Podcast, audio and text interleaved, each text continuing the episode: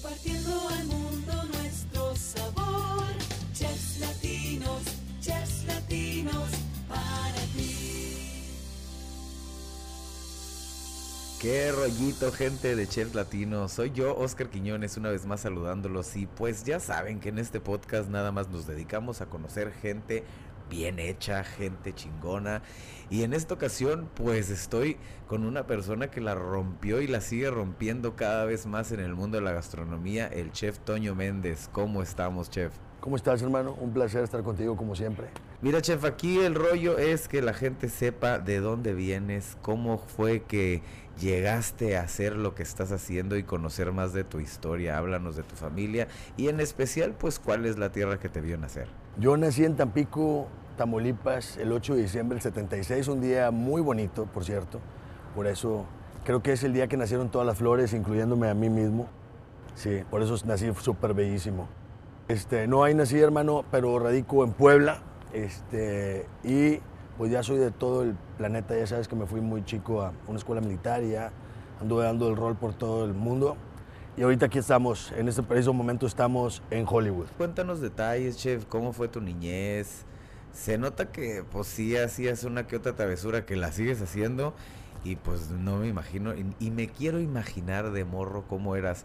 Así que de dónde nace esta idea de aprender a cocinar, a estar en la cocina, ¿cómo fue esto? No, yo empecé a cocinar muy pequeño. Este, mi papá eh, era un líder universitario, entonces traía muchos cuates atrás. Y pues comen esos cabrones, ¿no? Entonces, este, pues como comen, eh, estuve muy pegado a, lo que hacían, ellos hacían carnes asadas, todo ese tipo de eventualidades. Y por eso es que el día de hoy, después de, de haber estudiado gastronomía y estar comiendo comida, valga la redundancia, en todo el mundo, porque he estudiado en muchas partes del mundo, este, me di a la tarea de, de- hacer ahora lo que, por lo que empecé yo, ¿no? que fue a cocinar este, carnes asadas para, para estos cuates que te digo. No, yo empecé a cocinar como a los cuatro años. A los cuatro años ya aprendí el carbón, para que me entiendas. A los ocho, a los ocho años maté mi primer venado, me lo, lo destacé y me lo comí. No todo, ¿verdad? No me, no me cabe la pinche panza a esa edad. Ahorita sí me lo chingo fácil. y ya, y, y, pues muchos pescados y cosas de esas. Pero sí me gusta mucho la cocina de caza y pesca. O sea que el talento viene de familia, lo heredaste. Pues veía, sí, es- me- mi papá era, era muy, te digo, era cazador y pescador y le, y le gustaba mucho estar en el rancho y pescando. Tenía su casa en la playa y todo. Entonces, este, iba yo mucho de pesca, iba mucho de caza y pues te digo que había mucha gente que estaba alrededor de él y pues siempre agarran al más pendejo, güey. En este caso a mí, carnal. Entonces, pues me ponían a mí a prender el carbón, ya sabes. De repente, no, me acuerdo mucho de una vez que estábamos cazando palomas y este, pues era cazador y además se comía lo que cazaba. Entonces, eso siempre me enseñaron, que todo lo que mataras o le quitabas la vida, tú lo tenías que comer. Entonces, para que no se pasen de chistosos, porque si no, les voy a matar y después me los voy a comer, cabrones. No, no es cierto. Entonces, llegaba y, y íbamos de cacería, te digo, matábamos muchas palomas y no había, pues cuando están calientitas no pasa nada, les puedes quitar de manera muy fácil las plumas. Pero ya cuando están frías, cabrón, no manches, me salían hasta ampollas, cabrón, porque mataba 100, 160 animales de esos y pues tenías que estarlos pues quitando las plumas y sí es un problema bastante grande, sobre todo para tus dedos si estás chiquito, pues mucho más. Oye, pero para una persona que ha probado muchos moles, dirían por ahí, ¿cómo fue que decidiste ser chef profesional? Porque sabemos que pues está difícil, era un hobby, o pues cómo llegó esto, llegó solo, lo planeaste, cómo te sorprendió la vida. Yo solo, la verdad es que yo nunca, yo nunca lo, lo vi de esa manera, de hecho no lo veo de esa manera aún. Este, yo lo sigo haciendo porque me gusta, quiero que la gente haga lo que yo hago, que, la- que la gente, a mí me, me sigue mucho chefs, sobre todo chefs este, que perdieron tal vez la vocación o las ganas de hacerlo, y este, es lo que yo quiero, o sea, quiero que, que la gente que la gente se sienta bien haciendo no nada más la gastronomía, lo que sea. O sea, se trata, decía, decía mi papá también, o sea, el trabajo deja de ser trabajo cuando te pagan. Este, te, te pagan por, por hacerlo. Este, El, el trabajo es tan malo que hasta te pagan por, por eso. Entonces, si estás haciendo algo que te gusta, le decía, pues no es trabajo. ¿no? O sea, es como, como lo que tú haces, que, que- está chingón, este, lo hace una persona que, contesta un teléfono, una persona que maneja un autobús. O sea, hay gente que le apasiona todo lo que hace. O sea, eh, y vuelvo también a lo mismo, decía mi jefe también. Si vas a vender naranjas, tienes que ser el cabrón más chingón para vendiendo naranjas. Y eso es lo que yo quiero, que la gente haga lo que, lo que ama hacer, que en este caso es lo mío. Yo estudié, te digo, Derecho, estudié, tengo muchas especialidades, soy notario público, de hecho, también. Este, y lo dejé de hacer porque o sea, no, tenía que no tenía que seguir haciéndolo. Eh, y decidí hacer esto que es lo que realmente amo. Cuando quiero este, hacer algo que a mí me apasiona, el derecho internacional también, también lo hago, pero este, no me puedo comer una, un, este, un, ¿cómo se llama? No puedo, no puedo co- comer el pinche el lectogel este, para hacer las, las, las copias certificadas o cosas de esas. Pero sí me puedo chingar una pizza que haga yo. Entonces, pues es de, de- de lo que sea, ¿no? Pero que hay que, hay que disfrutarlo. Guacha, sabemos que no es un trabajo fácil ser cocinero. Son a veces 6, 8 horas trabajando, a veces hasta 14 y a veces ni para dormir porque después de eso hay que producir, hay que hacer bastantes cosas, la limpieza y el desmadre. ¿Qué mensaje le das a las personas que están iniciando y cómo es tu dinámica en la cocina? Sí, sí, sí. No, yo, yo disfruto mucho eso. De hecho, yo cuando doy un curso, seguro mucha gente te lo puede decir. Yo, yo bajo y quiero, yo cocino con la gente que va al curso. Yo no nada más les digo lo que tienen que hacer. Yo les enseño a hacerlo. Eh, son muchas horas y a veces, de hecho, hasta mi mamá me dice, oye, este, ¿qué, te pasa? ¿Estás loco? ¿Qué cabrón? Porque llego y yo en, una, en, en- un curso o en, o en algo, en, no sé, en un evento que estoy, que estoy 6, 7, 8 horas a veces, bajo 5 kilos de peso. Me ha dado insolación, a veces, o sea, me tengo que ir otro día, no me voy, tengo otro evento en otro lado, están pegados, no porque yo quiera o porque, ah, y, no, y no, no quiero llegar tarde o no quiero no ir, porque yo jamás he, dejado de asistir a un, a un evento o, curso o lo que tenga que hacer, porque no me gusta quedar mal con la gente y menos si están haciendo un esfuerzo por ir a verme o, por, y luego aparte pagar por eso y que luego diga, este cabrón, no, este güey no vino, pues te van a decir, este cabrón, qué pedo. Pero sí, este, sí son unas, sí son unas chingas, valga la palabra, porque son chingas. Seguro tú lo has visto, pues tú eres, te- tú lo, ves siempre por los chefs latinos y eso. Pero sí, este, sí es una madriza, o pero digo, me gusta. Es como, es como un pinche caballo que le dan putazos y le chingada, pues ni modo, al pinche caballo le gusta. Oye, Toño, la neta que envidia, ¿eh? Pero pues hablando de viajes, ¿tú viajas por ocio y diversión o lo haces por trabajo? Porque se ha visto y se sabe, loco, que has viajado un chorro. Sí, sí, toda mi vida he viajado. Yo me fui a un internado a los 14 años y ya no regresé a, casa de mi, de mi mamá, o sea, ya, ya me fui yo a hacer mi desmadre, ¿no?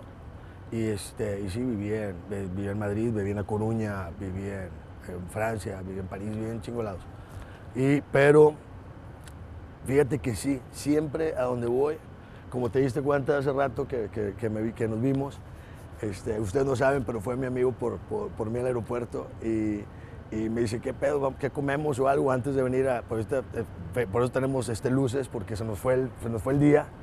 Este, yo no he parado de viajar, me vine desde México. Entonces, este, nos paramos a echarnos un hot dog y me dice, ¿qué quieres tú? Yo quiero un hot dog y una hamburguesa. O sea, me chingué un hot dog y una hamburguesa, tú lo sabes. Este, sí, la, la verdad la hamburguesa no me gustó, pero, este, o sea, yo siempre que voy, voy a todos lados. O sea, voy hasta el restaurante más caro y al más pinche. O sea, voy a todo porque me, he llevado sorpresas, casi todas agradables, cuando llego a un lugar este, que se ve este, humilde, que no tiene tantos artilugios o no tiene tanta decoración como uno caro, que a final de cuentas les- no les importa tanto la experiencia, sino la comida.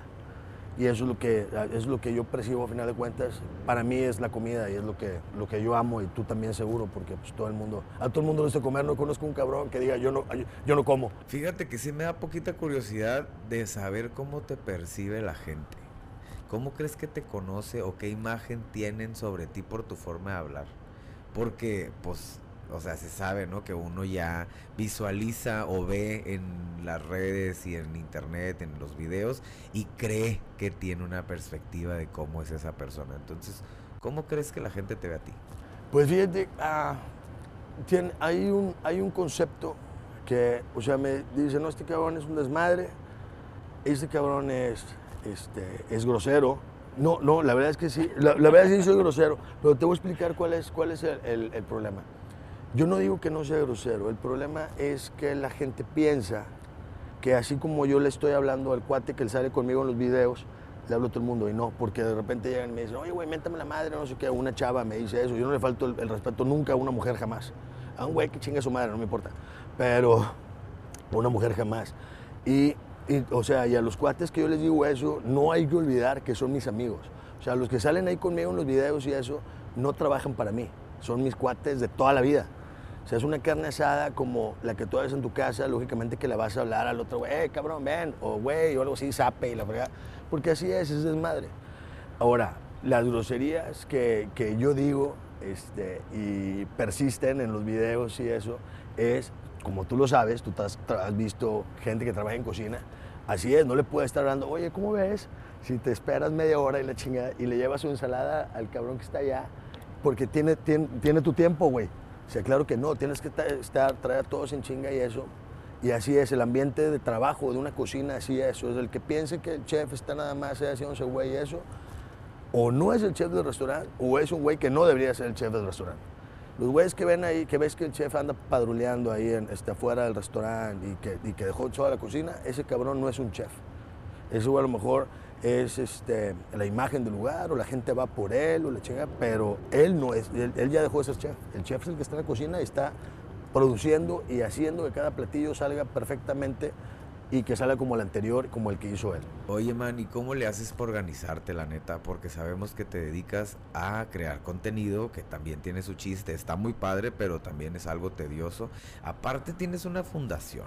Por otro lado, tienes una carrera. Y que disfrutas y viajas, conoces y pruebas. Explícanos cómo le haces. Claro, claro, sí, o sea, el chiste, o sea, tiene, tiene, hay que tener tiempo para trabajar, que yo me la paso trabajando, como te has dado cuenta. Este, no, no hagan lo que yo hago también, este, háganse güeyes, porque eso hacía antes y ahorita fíjense lo que ando haciendo. Entonces, este, hay que tener tiempo para todo, hay tiempo para divertirse, hay tiempo para trabajar, hay tiempo para disfrutar y, este, y pues al final hay tiempo para ayudar, o sea, hay tiempo para todo, pero sí es necesario que, que, o sea, que, que no piense la gente que todo es así, acuérdense, y, y me decía hace poco un artista, un amigo mío, me, decía, cabrón, la gente ve lo que yo quiero que vea. Y le dije, a mí no me gusta eso, yo quiero que la gente vea lo que yo soy.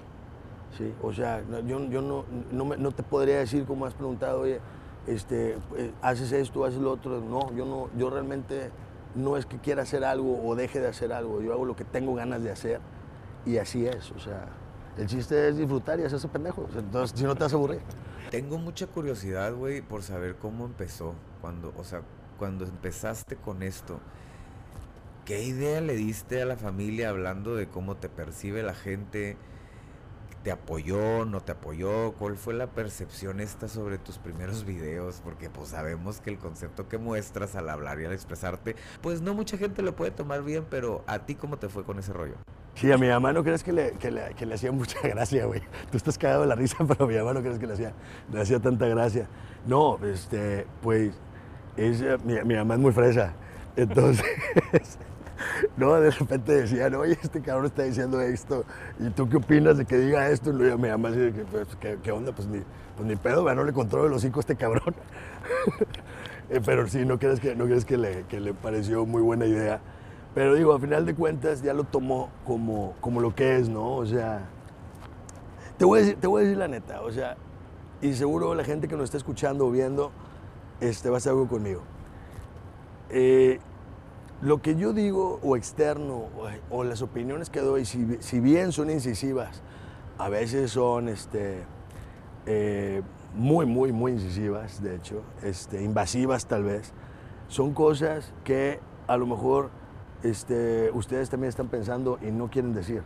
Porque me he fijado que, o sea, digo alguna cosa y luego me dicen, oye, es que ¿por qué dijiste eso? ¿Que no es cierto? No, sí es cierto, pero no, no, no. Sí es cierto o no es cierto y punto. No te estoy preguntando, ¿pero qué? O sea, el problema es que tú lo quieres decir, nada más que no tienes los huevos, porque esa es la palabra para decirlo.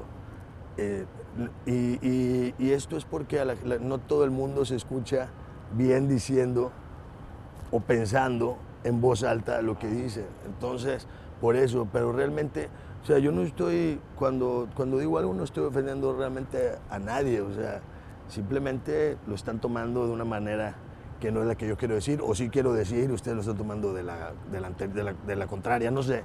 Pero sí me entiendo, o sea, no, ese no es mi pedo. Yo nada más digo algo y a cada quien se ofende o no se ofende de acuerdo a, a- a sus parámetros, ¿verdad? Pero nada más. O sea, vaya a mí me vale madre, para que me entiendan. Toño, ser chef la neta te ha abierto las puertas de muchos lados. Has tenido la oportunidad de cocinarles a grandes personalidades. ¿Quiénes han sido? Háblanos poquito de esto y qué te han aportado a tu carrera. ¿Algo o nada? Pues le he cocinado a mucha gente muy importante. Y Le he cocinado a mucha gente muy importante para la demás gente, mucha gente muy importante para mí. Otra gente que no es importante ni para mí ni para nadie. Este, pero, todo te toca. Sí, de todo. Pero la verdad es que yo no, o sea, no lo hago por, por, por nadie, lo hago por mí. O sea, a mí me gusta. a mí- pa- para mí es un regalo cuando hago algo increíble, lo prueba alguien que sabe. Pero te voy, a poner, te voy a poner un ejemplo. Lo estaba este, un compa que es mi amigo ahora, este, el chef Cyril, es, de, es del sur de Francia, mi amigo. Y estaba yo sirviendo en, en un hotel, hice un tartar de res.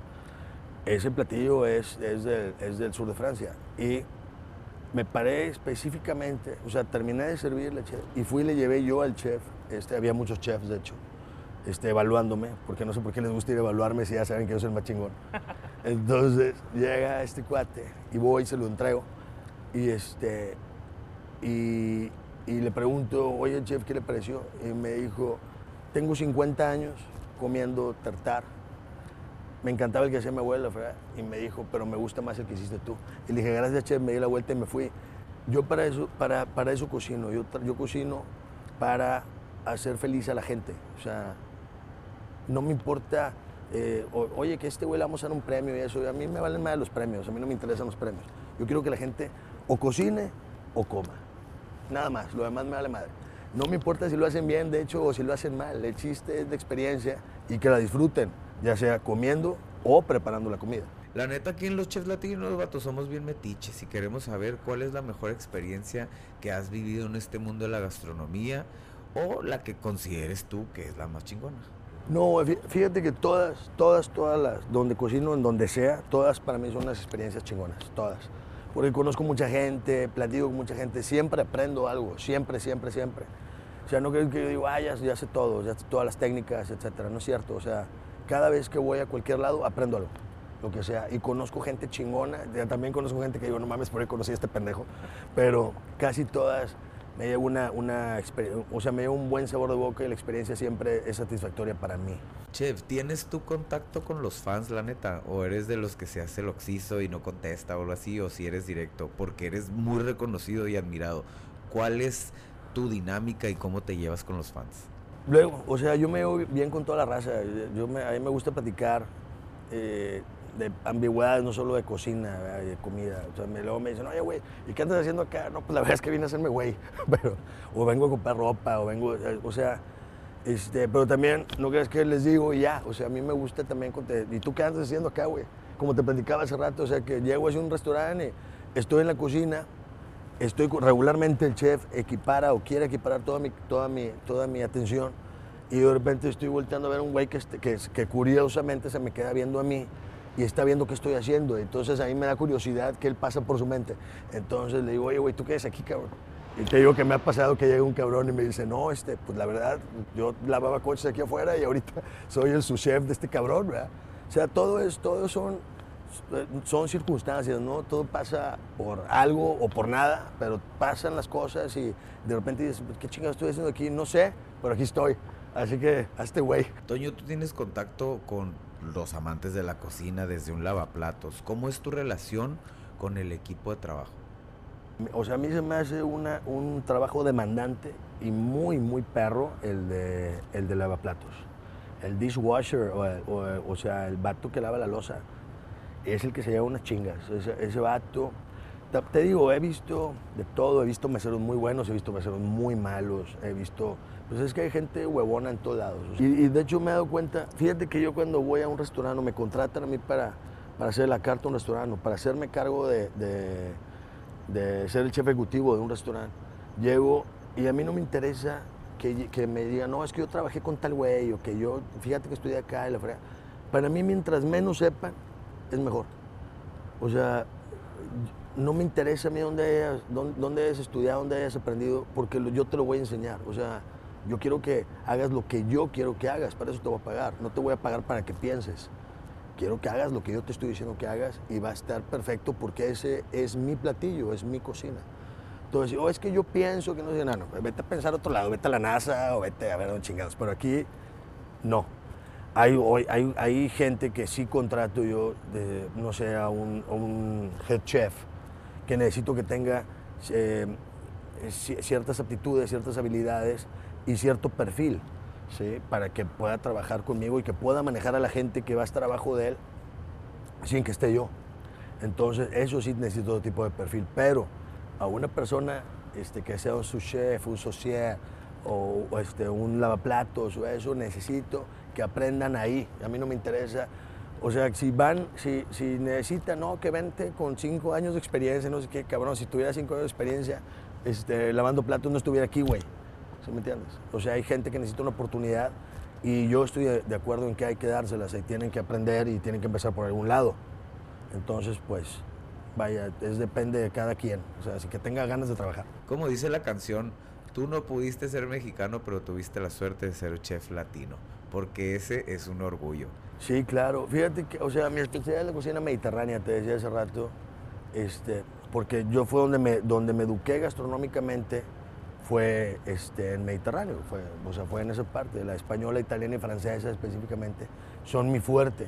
Sin embargo, fíjate que yo uso de repente insumos que lógicamente que allá no hay, o viceversa, y con resultados chingones, ¿eh? me, me- me gusta, o sea, me, me gusta, aparte de que, de que lo que yo hago, no hago fusión, que quede claro, no hago fusión, la cocina fusión, a mí no me gusta, la cocina fusión, ya la cocina es perfecta, este, a lo mejor yo le parto la madre de las recetas, pero eso lo hago yo, no lo hagan ustedes. O sea, eso yo porque soy súper fantástico. ¿Para, ti- para qué ser fusión y no fusión? Eh, un ejemplo de platillo. por ejemplo, eh, es que, o sea, la verdad es que no he probado muchos porque no me gusta, pero sí he visto que, que mexicanizan el sushi, por ejemplo, que le ponen chile y cosas de esas. No me gusta, no porque no deban de usar, que no deban de usar picante, o sea, eh, hay, que, hay que poner atención en eso. No estoy hablando mal de, de los que hacen fusión. No me gusta ese tipo de fusión porque no tiene nada que ver. Por ejemplo, este, un chile jalapeño con, o una salsa de chile jalapeño con tomates y cosas de esas en un sushi, güey. O sea, que lo he visto. No lo hacen todos. O sea, que quede claro. Porque luego, "Ah, este cabrón dijo que no, no, no, no, no dije, no dije eso que están pensando que dije. No me gustan las fusiones y no nada más mexicanizando las cosas. Me refiero a X o Y, hasta en Estados Unidos, hasta en Corea. No me llama la atención porque, porque digo, o sea, esto ya, no sé, una carbonara. güey. Bueno, la otra vez estaba viendo, de hecho, un, que es unos noodles, que, que son unos, creo que eran coreanos. Y vienen en una bolsita así, no sé qué, y la chinga. Y los pruebo y, teni- y decían ahí carbonara. Y no era una carbonara. O sea, la carbonara lleva este, yema de huevo, lleva parmesano. Bueno, no, no lleva parmesano, perdón. Lleva este, ah, pecorino y, y, y, este, y pancheta. Y entonces lo probé y dije, esta madre, qué chingados tiene que ver con la carbonara. O sea, no tienen nada que ver con la carbonara, simplemente la consistencia se parece a la de la carbonara, pero no es carbo. O sea, no sabe a carbonara, ¿sí me entiendes? O sea, eso es lo que no me gusta a mí. Que le pongan, o, de la cocina molecular, por ejemplo, que, que pongan una espuma azul que sabe a piña. ¿Sí me entiendes? O sea, eso me, me confunde, me confunde. No es que diga que no se debe hacer, a mí no me gusta. Este, a mí me gusta más lo clásico, este, que cambies a lo mejor un tipo de insumo, le des un, un boost con X o Y este, picante, eh, que en la escala de Scofield no, que no pase de tanto, ¿sí me entiendes? Nada más, o sea, también, por ejemplo, las alitas esas que, que te comes una y sientes que está cara el culo, pero, este, pero o sea, ¿sí me entiendes? O sea, hay, cosas, hay cosas que digo, pues esto para qué, güey. O sea, entonces un vato comiéndose una alita, te lo juro que lo estaba viendo. ¿Dónde estaba? No me acuerdo en qué restaurante estaba. Estaba uno acá en Estados Unidos, pero estaba en Miami, creo. Estaba, güey, comiéndose una alita, güey. Estaba llorando el vato, güey. Puta, pero así, güey, llorando, sudando. Y la, le hacía, güey, ¡ah! ¡ah! La chica, digo, ¿qué pedo, güey? Le digo, compadre, ¿te sientes bien? La chica, ¿qué? Una, una jarra de cerveza. Le chica, ah, lo haces para mamarte más. O sea, güey, puedes tomártela así nada más, no tienes que estar sufriendo, güey. Sí, hijo de la chica. No, pero sí estaba realmente este, consternado viendo a este compa, güey. Eh, Que digo, cada quien, ¿verdad? seguro le gusta que le pique, pero digo, no, yo no, para mí no está chido. Oye, Toño, y ya para finalizar, ¿cómo fue el golpe de enterarte de ser viral, güey? O sea, de repente en este tiempo el ser viral es como un golpe de suerte para muchos, otros les va muy mal, pero para ti al parecer fue algo muy bueno. Cuéntanos cómo fue cuando pasó esto, güey, porque es una sorpresa, la neta nunca lo esperas, puede ser de un día para otro o en unas horas. ¿Cómo fue esto? Fíjate que, de hecho, yo no sabía, me habló un güey, andaba yo esquiando, este, ¿en qué fue? Hace como 3, 4 años, como 4 años. Andaba yo esquiando y me dijo, oye, güey, ¿ya viste? No, cabrón, si ni siquiera estoy en México. Creo que tenía como, digo, no tengo muchos videos, la verdad. De- Debo tener como ciento y algo, 110 tal vez. Y este, pero en ese momento tenía 30 videos. Y me dice, güey, oye, este, ¿ya viste que, que eres viral? Le fregada. ¿Qué chingados es eso? Me dijo, no, güey, que te, estás, te, hicieron memes y te hicieron no sé qué. Le dije, no, tampoco sé qué es meme, güey. En ese, en ese momento era todavía abogado. Y, este, y ya me dice, güey, ¿sabes qué, güey? No, métete, ya me empezó a mandar y eso. Alguien hizo un collage de videos míos, que de hecho era uno nada más, un video, pero al parecer digo muchas pendejadas.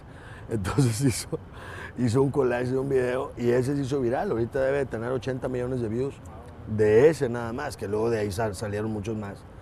Y, este, y así fue, la verdad es que nosotros no lo buscamos, lo hemos tratado de perfeccionar porque sabemos que a la gente le gusta y pues no queremos darles algo chafa, ¿no? O sea, este, eh, te digo que siempre quiero hacerlo lo mejor que puedo y, y, pues es lo que les damos a, a toda la raza que nos ve y nos disfruta. Chef Toño, muchísimas gracias por estar aquí en este podcast, que la neta es un placer tenerte, muchas gracias por tomarte el tiempo y pues es un placer para nosotros como comunidad de chefs latinos estar aquí platicando contigo. Nosotros nos escuchamos la próxima semana, no se pierdan ningún episodio de Chefs Latinos el podcast, yo soy Oscar Quiñones, ahí nos escuchamos. Chao, bye. Compartiendo al mundo